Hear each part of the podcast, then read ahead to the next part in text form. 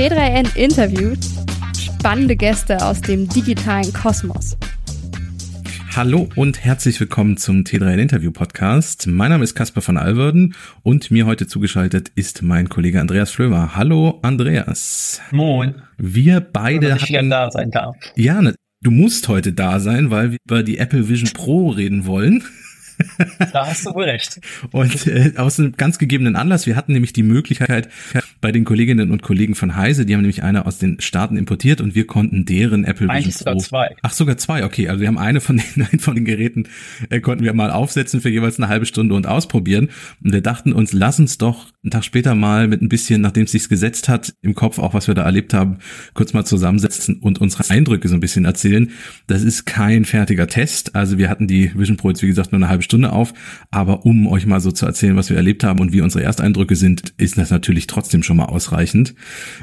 Andreas, lass mal, bevor wir auf die eigentlichen Funktionen und alles Mögliche gehen und den, wie es dann sich die Software anfühlt und solche Dinge, lass doch mal außen anfangen. Die Vision Pro in die Hand genommen.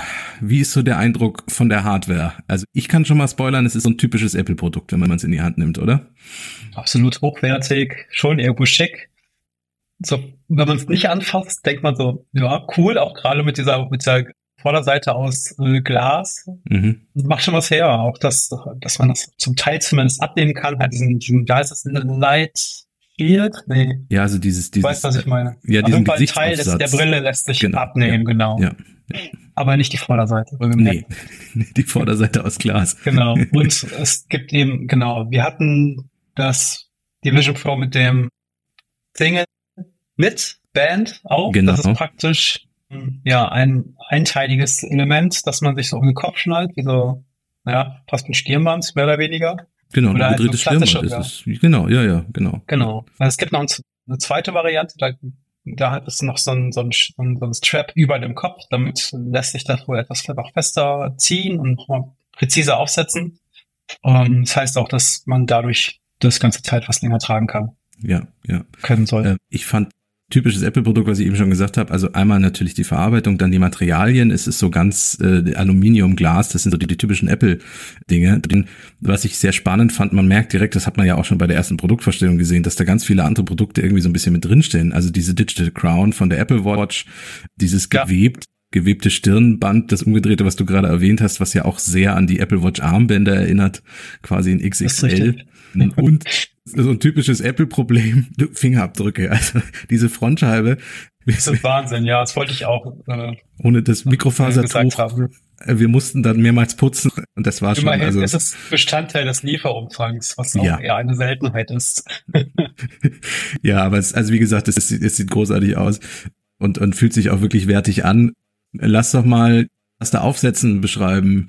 Flömi, jetzt haben wir uns die äußerlichen angu Sachen angeguckt. Was passiert denn, wenn man das Ding aufsetzt? Wie geht's dann Ja, weiter? wenn sich das aufsetzt, dann genau, dann äh, hat man das äh, Sing- Single mit Band auf der Mhm. Rückseite und an der rechten Seite gibt es noch so eine Art, ja, auch nochmal so, ein, so eine Digital so dass sie Ja, so digital ist, sondern eher so wie diese, wie diese Reebok-Drehverschlüsse. Stimmt, ja, ja, ja. Ich weiß nicht mehr, wie die heißen, aber ich hatte, das ist, das war so meine erste Assoziation. Man dreht, man kann halt mal drehen, dann befestigt, also genau, dann, dann zieht sich halt so das, das Band zusammen und passt sich dann dem, dem Kopf an.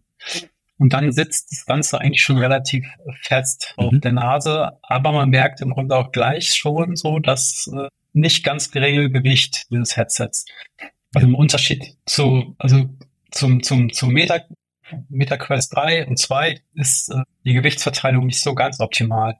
Man sollte wahrscheinlich aber auch sagen, dass die, der Akku beim, bei der, bei dem Apple-Produkt nochmal separat ist, während es bei den Meta-Geräten auf der Rückseite, also quasi praktisch am Hinterkopf, wie ich das in Erinnerung habe, befestigt ist. Genau, es gibt, es gibt bei der Quest 3 zwei Möglichkeiten. Du kannst so ein Pro-Band dir kaufen, dann kannst du den, da ist nochmal ein Zusatzakkupack am Hinterkopf und das gleicht das Gewicht dann Ja. wirklich gut aus, weil du dann Ja. vorne und hinten ähnlich hast.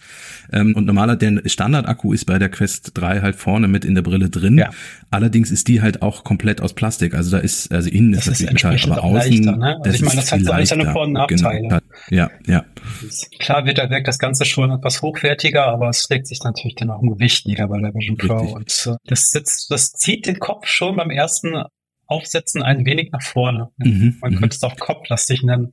Aber man gewöhnt sich dann doch relativ schnell dürfen- Hier darf man natürlich auch nicht ver vergessen, dass wir dieses, dieses, das Headset jeweils eine, eine halbe Stunde im Genau, Gesicht hatten. ja. Und je länger man es trägt, ähm, desto komplizierter, desto anstrengender wird das wahrscheinlich. Also das habe ich zumindest aus den Berichten aus den USA mitbekommen. Genau, und, und für dafür, dass das auch Apple bewusst ist, spricht ja auch, dass dieses zweite Kopfband ja auch mit drin ist, was du erwähnt hattest, was dann mit Klettverschlüssen funktioniert und was auch über den Kopf oben so einen Bügel Genau. hat.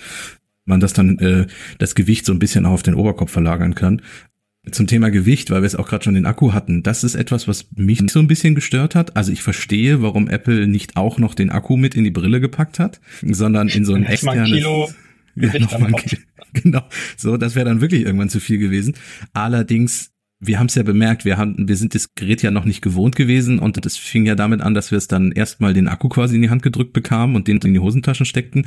Als wir dann durch waren, haben wir ja beide die Brille abgenommen. Ich hätte dann auch fast schon, ich wäre schon wieder da losgelaufen, weil ich die Brille ja Mhm. schon abgegeben habe, dabei hatte ich den Akku noch in der Tasche.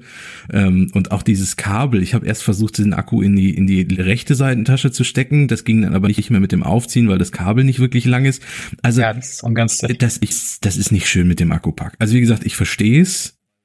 Ist auch irgendwo dann so, dass man es trotzdem natürlich nutzen kann. Aber ich bin jetzt, ich bin zum Beispiel unglaublich froh, dass ich bei den AirPods keine Kabel mehr habe. Also ich bin froh, dass ich ja, keine Earpods mehr nutzen muss. Und plötzlich kommt das Kabel wieder. So, das ist so ein bisschen Ich meine, da schade. muss man sich aber auch fragen, so, wo könnte man das hinpacken? Also idealerweise, ja, Apple, ich meine, das ist die erste Generation und vielleicht Ja. überlegt Apple sich das nochmal irgendwie anders zu verstauen, diesen ganzen äh, Energiespeicher.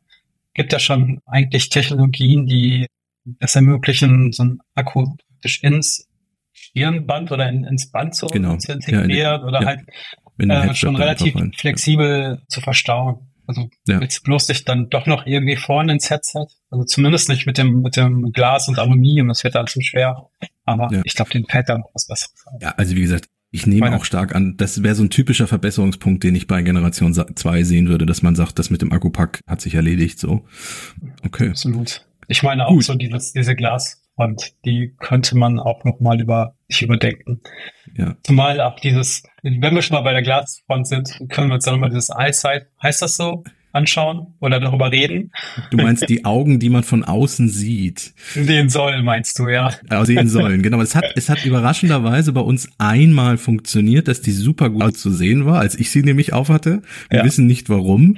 Danach hat es dann jedes Mal wieder nicht mehr funktioniert. Also Es waren Augen zu, also kurz die Funktion erklärt für Leute, die es gar nicht wissen, worum es jetzt geht. Gerne. Apple hat sich überlegt, weil man dann ja so eine Art Skibrille aufhat und und damit ja durch die Gegend läuft, wäre es doch zumindest ein bisschen persönlicher, wenn man dann die Augen noch sehen würde. Die werden ja eh getrackt, da kommen wir gleich noch zu.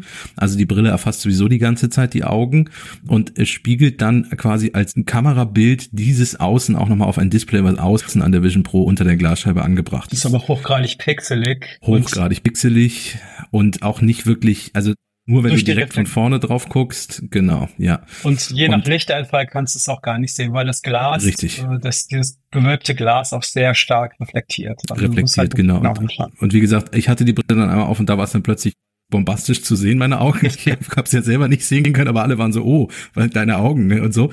Und wie den Rest der Zeit waren halt einfach maximal so leicht zu erahnen, dass da Augen drunter sind.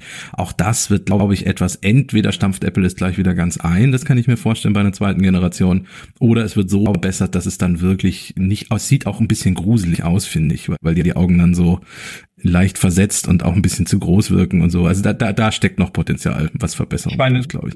Warum Apple das gemacht hat, kann, kann man nicht, eigentlich, kann ich mir schon denken, weil ich meine, die ganze, das ganze Thema ist ja auch, also ein großer Kritikpunkt von Apple gegenüber Mhm. VR ist, dass es isolierend ist. Ja, Wenn man die äh, Außenwelt, also mit der Außenwelt nicht, nicht inter- interagieren kann und die äh, Mitbatchen letzten Endes auch nicht sehen, ob der Pass-Through-Modus an ist oder nicht, also ob man nach außen schaut oder nicht. Und ich glaube, das ist halt irgendwie so ein riesiger Kompromiss gewesen, das überhaupt auf den Markt zu bringen. Also das ist meine Theorie. Also das ist im Grunde ja seitens Tim Cook heißt ja eigentlich immer, in Augmented Reality liegt die große Zukunft. Also es ist eine der Kerntechnologien, die irgendwie bei Apple eine Rolle Ja. spielen sollen. Und das hat man jetzt leider eigentlich noch nicht so großartig gesehen, dass da irgendwo groß Augmented Reality zu sehen ist.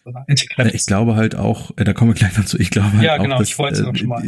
die Idee von Apple ist ja auch so ein bisschen, dass, dass der, das Gerät, der Computer so ein bisschen in den Hintergrund tritt. Und wenn du dann so eigentlich das so aussieht, also ja immer noch, die Hardware lässt sich auch im Moment noch nicht anders lösen, weil sie noch zu groß ist, immer noch so eine richtige Brille, die man da aufhat, so ein, so ein Skibrillending.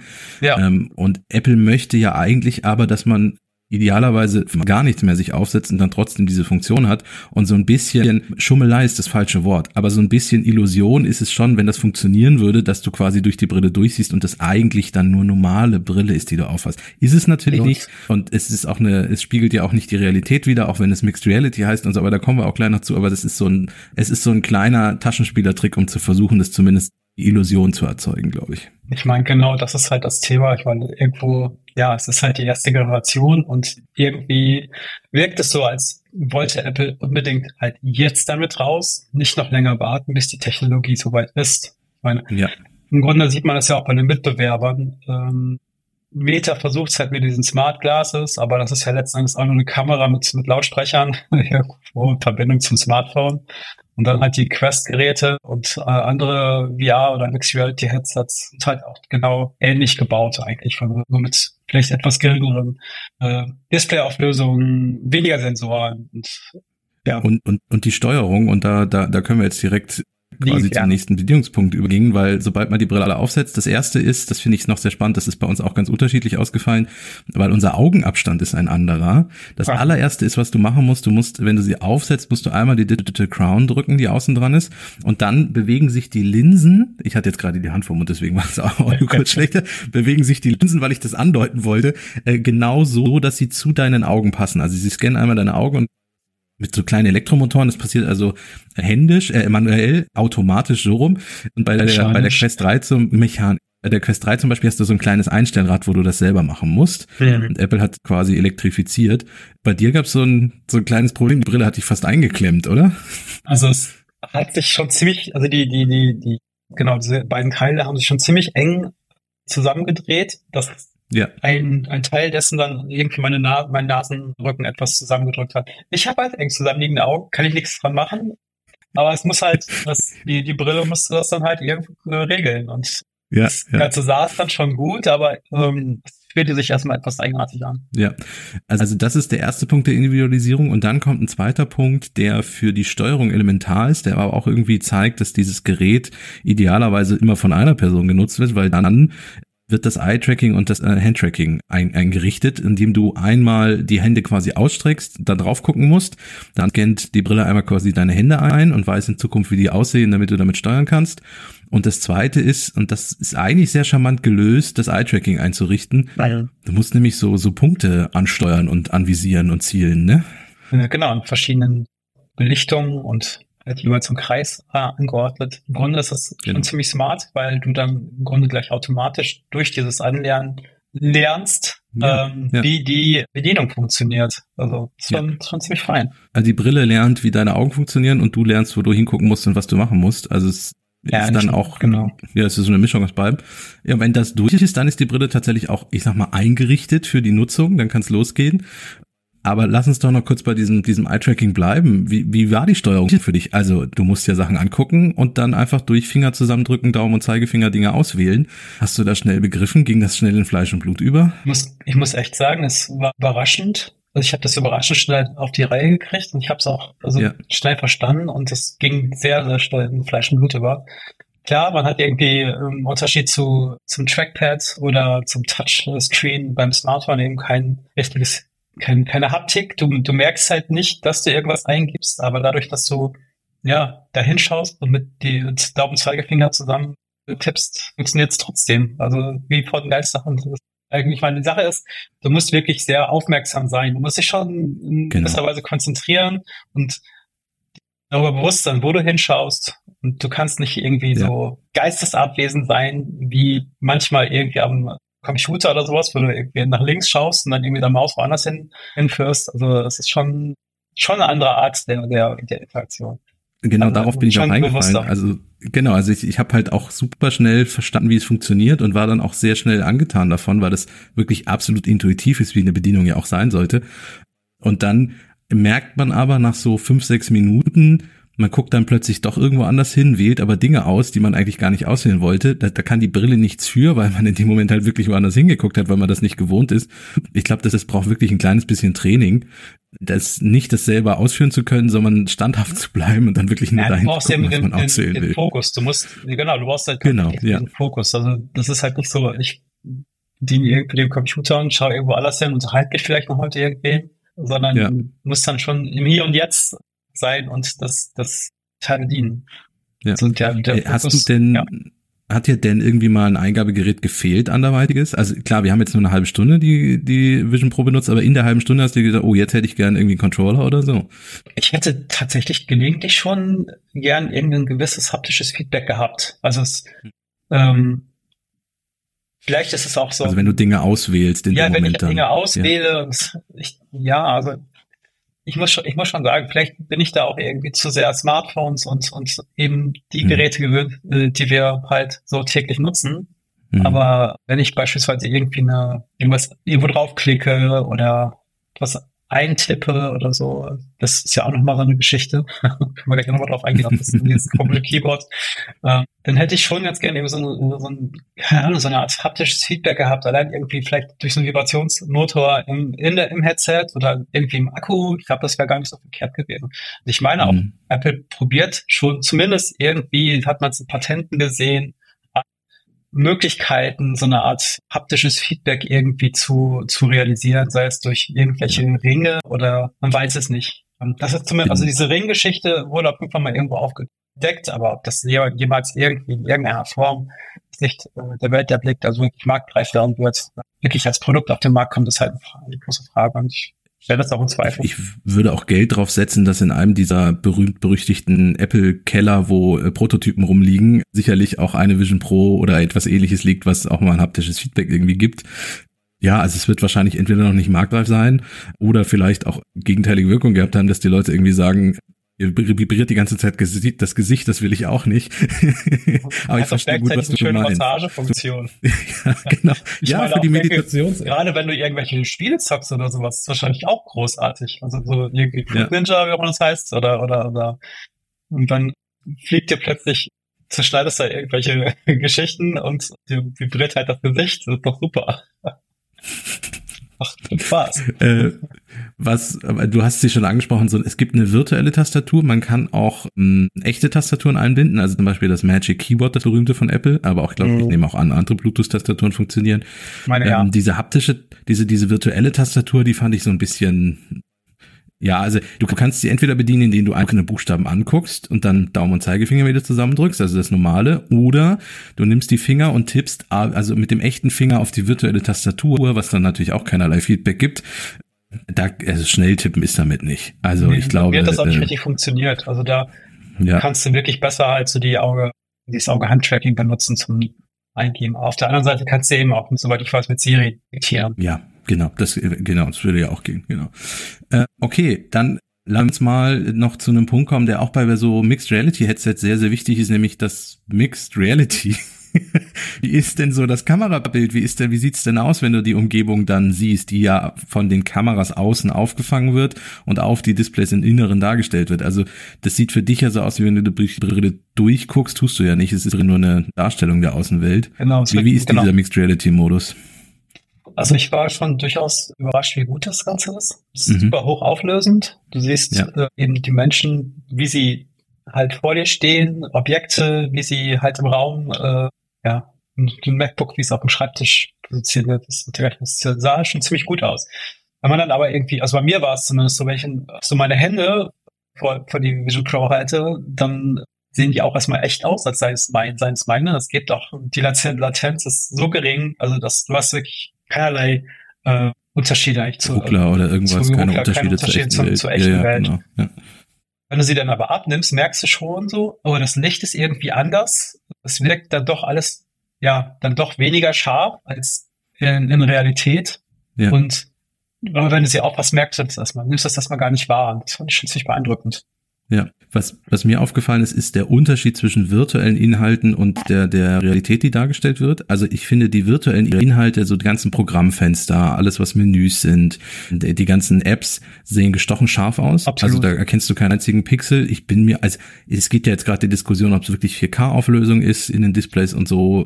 Ja, ich kann da keine Pixel mehr erkennen, wenn ich die, wenn ich die virtuellen Inhalte sehe. Aber wie du, wie du sagst, die, die echte Welt, die sieht im Vergleich dazu dann doch ein bisschen, bisschen matschiger aus. Die Farben sind ein bisschen, also es sind auch nicht, die Vision Pro kann auch nicht so viele Farben darstellen wie die ja, Realität oder wie das, das menschliche Auge erfassen kann. Die das überrascht mich eigentlich. Meine, bei dem, ja. bei dem Display sollte es eigentlich möglich sein, die Kameras sollten es eigentlich auch können, theoretisch. Ja, eigentlich ist das, die Kameras auch können. Ja. Es wird wahrscheinlich an der, das ist ja eine ziemliche Rechenleistung und das ist ja auch die hohe Kunst an diesem Mixed Reality, dass du, ich weiß nicht, wie viele Kameras es jetzt gerade sind, aber äh, mehrere Kameraaufnahmen. Kann das sein? Ich bin mir nicht ganz zwölf, sicher. Ich glaube, oder also die Zahl jetzt bitte nicht. Fall, nee, nee, ich genau, irgendwie auf jeden Fall müsst viele. ihr mal selber googeln. Es sind viele Kameras und diese Bilder zusammenzuschneiden zu einem Bild, zu einem 3D-Bild und wie du sagst, mit einer wirklich geringen Latenz. Ich glaube, das ist, das ist der Punkt, warum das gerade noch nicht auflösend oder so hochauflösend sieht, aussieht wie die virtuellen Inhalte. Das, das kann ich mir als Grund vorstellen. Was wir aber nicht vergessen dürfen, äh, war gestern, dass wir uns gestern in einem Studio, also in einem ja. Raum mit in einem wirklich künstlich ausgeleuchteten Raum. Gut ja. ausgeleuchtet, aber es war halt nur künstliches Licht. Künstliches es gab Licht, eigentlich ja. kaum ja. irgendwo natürliches Licht, das von außen eingedrungen ist. Und ich denke mal, das könnte auch noch mal ein Grund dafür sein, dass das, dass die dieses Pass-through nicht ganz so clean war, also nicht nicht ganz so sauber wie die Realität. Also das hätten wir vielleicht auch mal ausprobieren können, aber ich glaube, genau. künstliches Licht ver verändert halt so die, also logischerweise. Genau, wir, wir, wir sprechen jetzt ja auch davon, dass, dass das, wie man einen Unterschied sieht und dass das nicht so aussieht wie die Realität. Man muss aber auch sagen, also ich hatte die Quest 3 aufgehabt, die ja mit einem der größten Mixed Reality Modes irgendwie hat am weitesten entwickelten, das ist schon, das ist schon nochmal eine Stufe besser. Absolut. Und ich würde sogar mich so weit aus dem Fenster lehnen sagen, dass das, was Mixed Reality betrifft, gerade der beste Modus ist, den es auf dem Markt gibt. Das denke ich. Aber also, ja. es, es ist nicht die Realität. So, das darf man auch nicht vergessen. Also man, man sieht, dass man eine Brille aufhat. So, das ich ist. Ich muss mich jetzt noch mal kurz korrigieren, was die Kameras angeht. Ja. Das habe ich gerade schnell recherchiert. Wie viele sind's? Sechs nach außen gerichtete, aber vier okay. sind nur fürs Augentracking, also nach innen. Ja. Und also zehn dann. Genau und ja, gut, aber zwei hochauflösende Kameras, die wahrscheinlich eben für die Aufnahme der, der Spatial, Spatial Videos und mm, Fotos. Genau, ja. Weil, weil die kann man nämlich ja. auch noch machen. Äh, ist eine super Überleitung, weil ich glaube, dass die, die Mixed Reality Modus haben wir. Nee, eine Sache noch. Die virtuellen ja. Inhalte kleben wirklich wie Bombe in dem, in dem, an der Position, wo sie im, im Raum schweben. Das ist unglaublich wichtig für die Immersität. Also, um es nochmal kurz zu erklären, nehmen wir, ich hätte jetzt ein, Du hast zum Beispiel mit Apple Karten experimentiert. Nehmen wir mal an, ich hätte die, das Karten-App-Fenster und schiebe das ja, das, das lag aber unter anderem daran, dass das nicht eingerichtet war. Ja, also ich habe noch ein bisschen äh, mit GarageBand probiert und probiert. Das hat ja, okay, stimmt. Ja, das hat dann funktioniert. Aber nehmen wir mal an, ich hätte jetzt so ein Kartenfenster und schiebe das an, an, ja, an den Schreibtisch, in die Mitte meines Schreibtisches und bewege dann den Kopf und dann ist es unglaublich wichtig für die, für die ein, also für den Eindruck, dass da wirklich ein echtes Fenster schwebt, dass das A an der Stelle bleibt und B ist es ja so, dass die Vision Pro sogar so einen kleinen Schatten in die, in die Realität mit einblendet mhm. von dem Programmfenster. Und das muss man sagen, es, es funktioniert wirklich gut. Also das ist an der Stelle und klebt da dann auch. Punkt. Ja, und darf auch nicht vergessen, dass man das dann sogar noch nach Belieben halt im Raum nach vorne und nach hinten schieben kann. Und das bleibt ja. dann immer noch ja. dort, wo man es hinbewegt hat. Und das ja. ist schon wir haben auch cool. Testvideos von Leuten gesehen, die, die zum Beispiel an ihrem Schreibtisch mehrere Programmfenster aufgemacht haben und dann die Wohnung verlassen haben mit der Vision Pro und nach zehn Minuten zurückgekommen sind und die Fenster waren immer noch an genau der Stelle. Also das Tracking von diesen Fenstern ist ja auch, auch wirklich gut. Ja, ähm, ich meine, ich habe irgendwie ganz kurz, es gibt ja auch noch so ja. lustige Koch-Apps oder zumindest so ein paar ja. äh, Testversionen. Da kannst du offenbar verschiedene Timer stellen für äh, unterschiedliche Töpfe und Pfannen. Du kannst genau, dann halt den dann jeweiligen, genau, du kannst genau. dann halt den jeweiligen Timer über die verschiedenen Töpfe schieben, damit du immer weißt, wann, du, ja. wann das fertig ist. Und zu welchem Timer was kleben. genau. Genau. Ja. Aber ich weiß nicht, ob ich, ich weiß aber nicht, ob ich mit deiner Vision Pro kochen möchte. So, das ist halt noch eine andere Geschichte. Ja, das probieren wir dann in unserem Langzeittest aus. 24 du hattest eben schon dieses Ja, das, das hat Joanna Stern vom Wall Street Journal ja schon gemacht, ja, aber genau. ich würde auch, auch gerne mal, ich würde auch gerne mal kochen damit. Du hast eben schon die Spatial Videos und Spatial Fotos angesprochen, die konnten wir auch ausprobieren, weil unser Kollege Jan Kino aus von Heise auch in New York ein paar Fotos aufgenommen hat. Ähm, wie war dieser Eff und Videos, wie war dieser Effekt von diesen Spatial Fotos und Videos? Also ich muss sagen, so die Videos, die haben mich nicht wirklich überzeugt. Also der Ausschnitt, der war doch relativ mhm. klein und wirklich stereoskopisch mutete das Ganze nicht an. Was mich aber mhm. beeindruckt hatte, war dann tatsächlich so die, so dieses Special Audio, also die, die, die Soundausgabe. Mhm. Darf man wahrscheinlich auch nicht vergessen, nur man noch mal erwähnen, an den Seiten im, genau, an den Seiten der Vision Pro, ja, der Ohren, etwas darüber, es strahlen zwei, ja, kleine Lautsprecher direkt in die Ohren rein und die durch dieses Special Audio kannst du halt ganz klar, können, können dir ganz klar ausspielen, aus welcher Richtung ein, ein Sound kommt. Und ja. in diesem Video, das irgendwie die Straßenszene in New York zeigte, war, kam plötzlich ein Auto von hinten und oder so, das fühlte sich wirklich so, als käme es von hinten und ist so recht das, an mir vorbeigefahren. Es fugte auch noch. Ja. Ich, war, ich habe mich tatsächlich erschreckt ein wenig, weil es doch relativ laut und irgendwie doch immersiv ist, auch wenn das Video also nicht ganz so überzeugte. Also man darf auch nicht vergessen, wenn man sich halt diese Videos anschaut, wahrscheinlich hätten wir die auch nochmal größer ziehen können.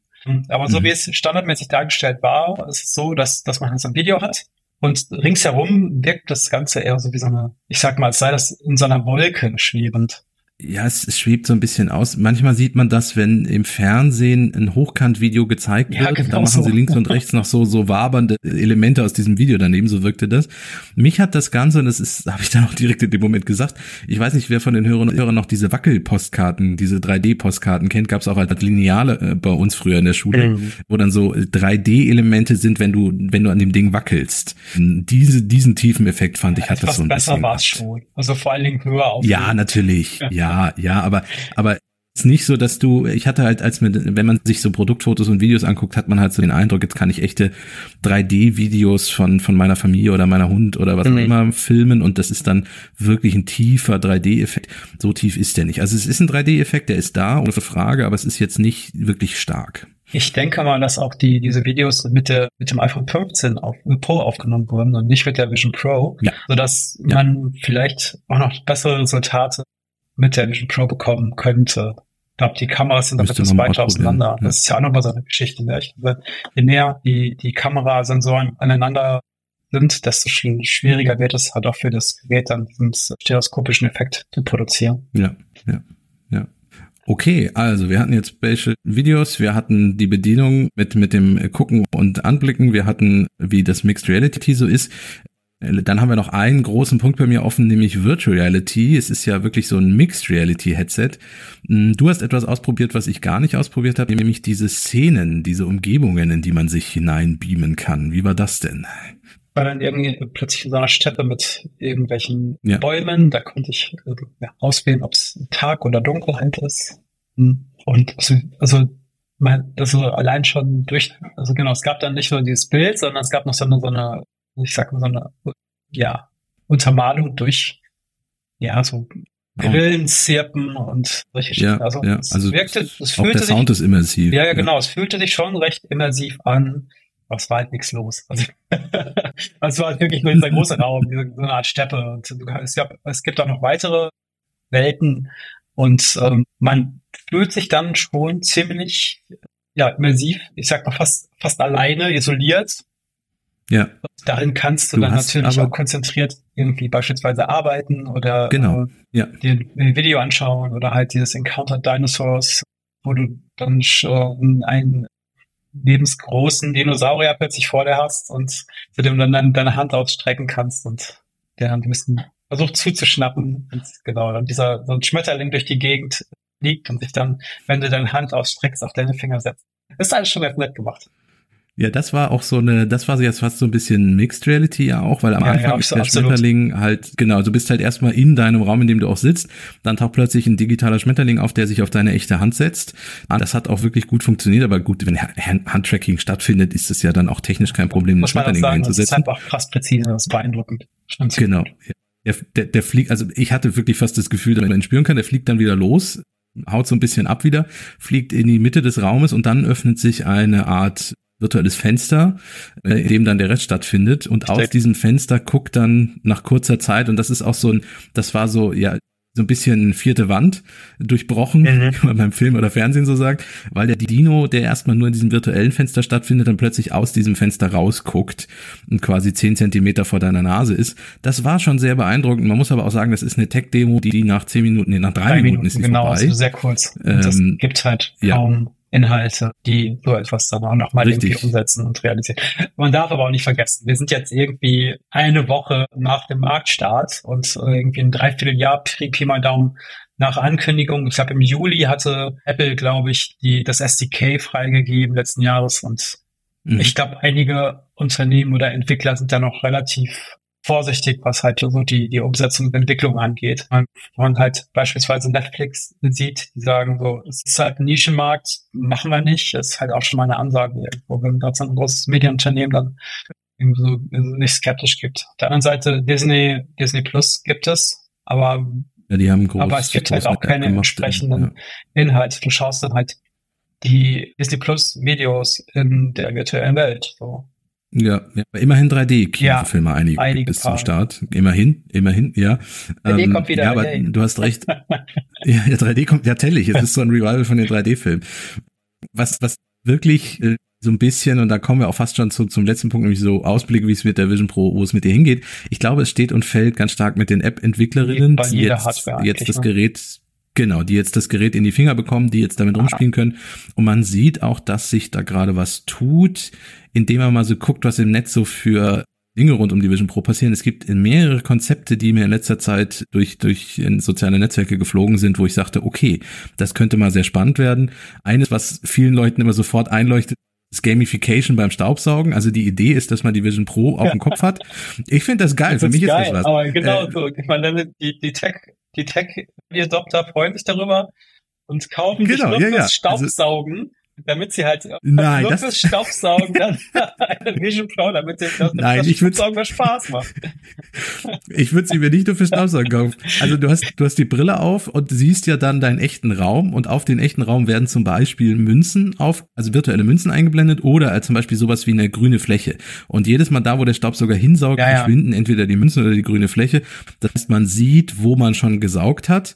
Oder Gamification ist halt möglichst viele Münzen einzusammeln beim Saugen. Also das ist so dieser, dieser Hintergrund Hintergedanke. Das ist natürlich eine süße kleine Spielerei und jetzt kann man, wie du auch sagst, sagen, warum muss ich dafür 3500 Dollar ausgeben? Was ich daran aber so cool finde, ist, dass das wirklich mal zeigt, was mit dieser Brille technisch möglich wäre, weil du nämlich ein räumliches Problem hast und das dann mit virtuellen Inhalten gemixt eine Lösung anbietet.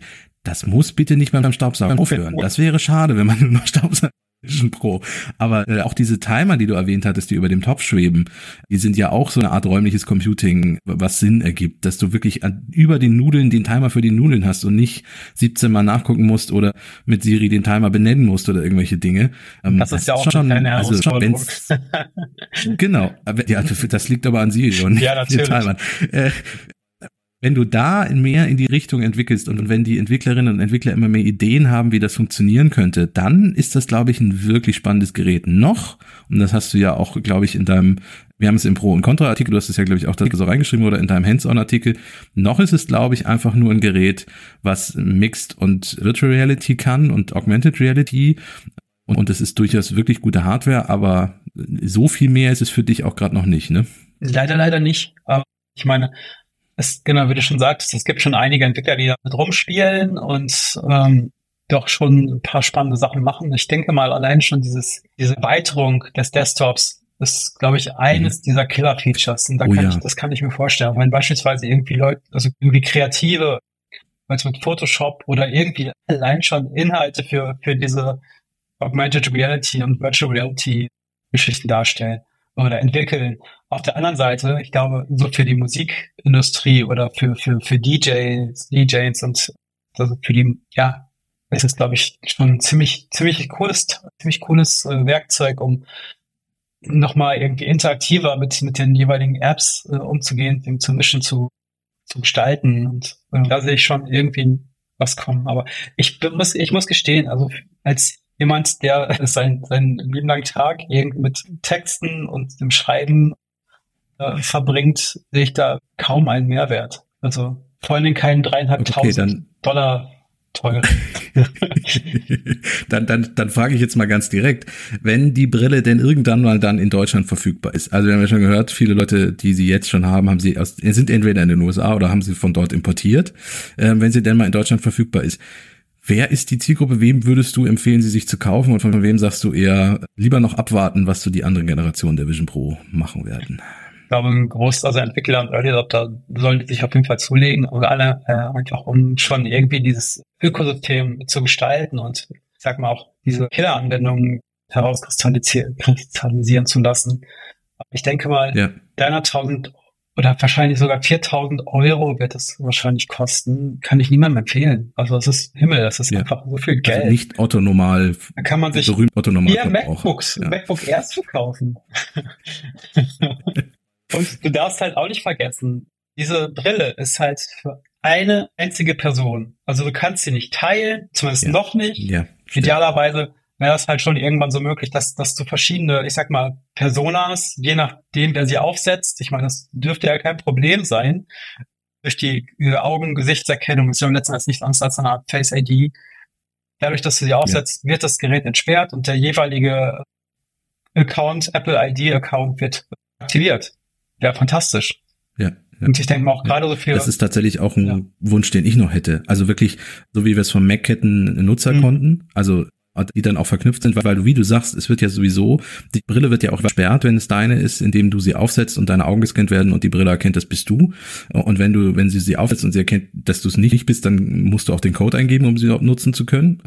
Also die Benutzerkonten wären möglich ich, ich, also es wäre ein Wunsch an Apple, ich bin mir nicht so sicher, weil auch bei iPads nötig, möglich und auch eben, nötig. das ist nämlich genau ein Punkt. Ich, ich, ich würde es mir wünschen. Ich weiß aber, dass wir seit Jahren uns das von Apple bei den iPads wünschen und es dort auch nicht kommt. Dementsprechend, ja, mal gucken, ob das passiert.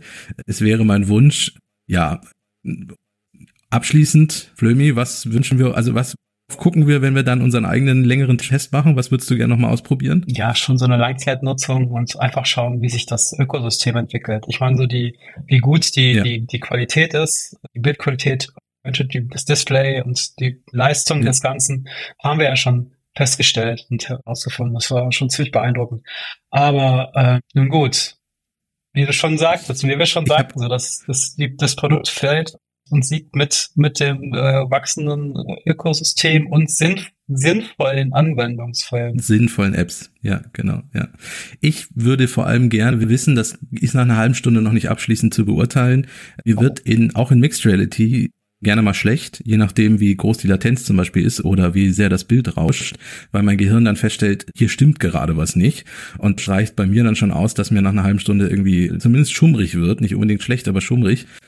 Das ist in VR oft nicht so, weil das dann äh, deutlich abgeschlossener ist. Äh, nach einer halben Stunde Mixed Reality mit der Vision Pro habe ich nichts okay. gemerkt, aber auch da muss man sagen, es war nur eine halbe Stunde.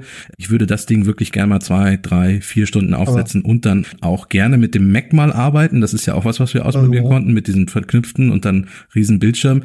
Also das ist was, was ich gerne noch mal Langzeit austesten würde. Wie, wie verhält sich mein Magen in Anführungszeichen, wenn ich sie länger also, aufhabe? Unsere Gesichter waren auf jeden Fall merklich und sichtbar angestrengt, schon nach der halben Stunde sie sah nicht sonderlich ja. äh, erholt aus. Ja, man hat gesehen, wir haben was gemacht. Ja, ja, genau. Und ja. Äh, was ich halt auch mir dann noch tatsächlich gemerkt habe, wünschen wünschen würde, ist halt bessere Interaktion auch mit den Apps, den Mac-Apps. Also ja. ja. sicher, Apple sagt, es gibt kein Touch äh, auf, auf macOS, aber gerade so bei diesen Anwendungen, wenn sie in, in der virtuellen Welt stattfinden, ist das doch durchaus sinnvoll. Also natürlich auch wiederum je nach Anwendung. Also ich habe ein GarageBand ausprobiert und war so ein Keyboard vor meiner Nase und statt mit den Fingern es dienen zu können, musste ich halt das, das Mac-Keyboard verwenden. Das war dann irgendwie nicht sonderlich wirklich. Also mich hat das ein bisschen auch enttäuscht. Ja. Also du hättest dann eher eine GarageBand auf App auf, auf der Vision ja, Pro nutzen müssen, in dem Fall dann. Wenn's das dann genau, ja, und dann mit der dann. Also ich weiß, also ich glaube, ja. nee, das gehört noch nicht zum, zum, zum App-Umfang. Aber ja, idealerweise wäre ja. das genau der, der, Fall. Ich meine, es gibt ja schon einige Musik-Apps für die Vision Pro, ich weiß, und äh, die dann extra kosten, ich glaube, glaube 30 auch, Dollar pro Monat? Nein. Oder? Nee, ich glaube einmal, ich weiß es gar nicht, aber ich glaube, reden wir von Piano Vision. Ähm, so heißt nämlich eine der App, die es auf alle Fälle für die Quest 3 gibt. Wahrscheinlich gibt es sie auch für die Vision Pro. Das ist ganz cool, weil, weil auf das echte Tastenfeld von meinem Keyboard mir dann die virtuellen Inhalte eingeblendet werden, wo ich zum Beispiel welche Taste drücken muss, damit man Klavier spielen lernen kann. Das sah sehr cool aus von außen. Algorithm scheint es zu sein. Ah, okay. Gut. Genau. Also das ist halt diese DJ-App und die kostet. Ja, aber auch das alles Dinge, die ich echt gerne mal längerfristig ausprobieren würde. DJ, aber dennoch ja. definitiv eine schöne Spielerei. Ich würde ich würd mich mal wieder ans Klavier setzen dann. Das äh, würde ich mir nicht nehmen lassen. Als virtuelle wohl bemerkt. Okay, ja. das, das ist ein schöner Schlusswort. Ich würde mich damit mal wieder ans Klavier setzen. Guter Vorsatz. Andreas, ich, ich danke neue, dir für dein gutes äh, neues Jahr vor, neuer Jahresvorsatz. Ja, eigentlich, eigentlich schon. Also mal gucken, ob es, also Vermutung ist ja, dass es wahrscheinlich nicht mehr so lange dauert. Damit können wir ja quasi ja. enden. Ähm, ich tippe auf den Sommer. Ich weiß nicht, wie es bei also dir aussieht. Das heißt, es soll noch vor dem Worldwide, äh, äh, genau, Congress, World Congress, vor der, Entwicklerkonferenz ja. stattfinden, WWDC, Worldwide Developers Conference. Ja. Und das wäre Anfang Juni. Und dann munkelt man, es könnte im April oder Mai schon Deutschland kommen. Ja, siehst du. Ist nicht so, ja. ist nicht so gefährlich. Wie, ist nicht mehr so weit. Wir halten euch auf dem Laufenden. Und ich würde auch sagen, wenn wir beide sie dann mal länger ausprobiert haben, setzen wir uns definitiv nochmal zusammen und hier, reden hier auch nochmal länger über das, was wir dann im Vergleich zu unserem Kurztest festgestellt haben. Absolut. Bis dahin, vielen Dank, Andreas. Gerne. Vielen Dank an alle Hörerinnen und Hörer. Und äh, wir hören uns nächste Woche wieder. Macht's gut. Tschüss.